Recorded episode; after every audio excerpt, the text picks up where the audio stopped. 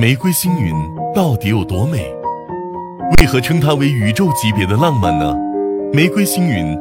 （NGC 二二三七）又叫蔷薇星云，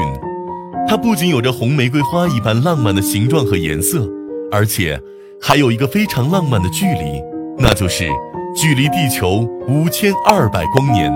并且在这朵位于麒麟座中。直径约一百三十光年的巨大玫瑰花上，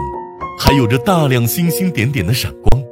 这些闪光是玫瑰星云内孕育出的大量年轻恒星所发出的光。在这些闪光的衬托下，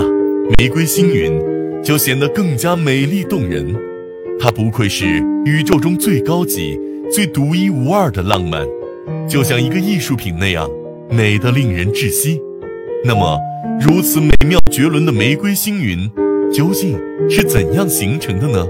首先，玫瑰星云之所以在大部分照片中都呈现出艳丽的红色光泽，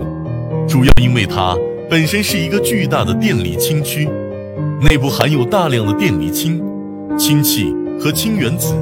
而氢原子产生的发射物在星云中占据支配地位。由于氢原子强烈的可见光线。H 阿尔法是光谱中的一个红色波段，因此玫瑰星云整体上就会表现为红色，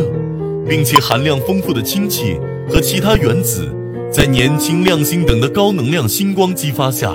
也会发出诱人的红色。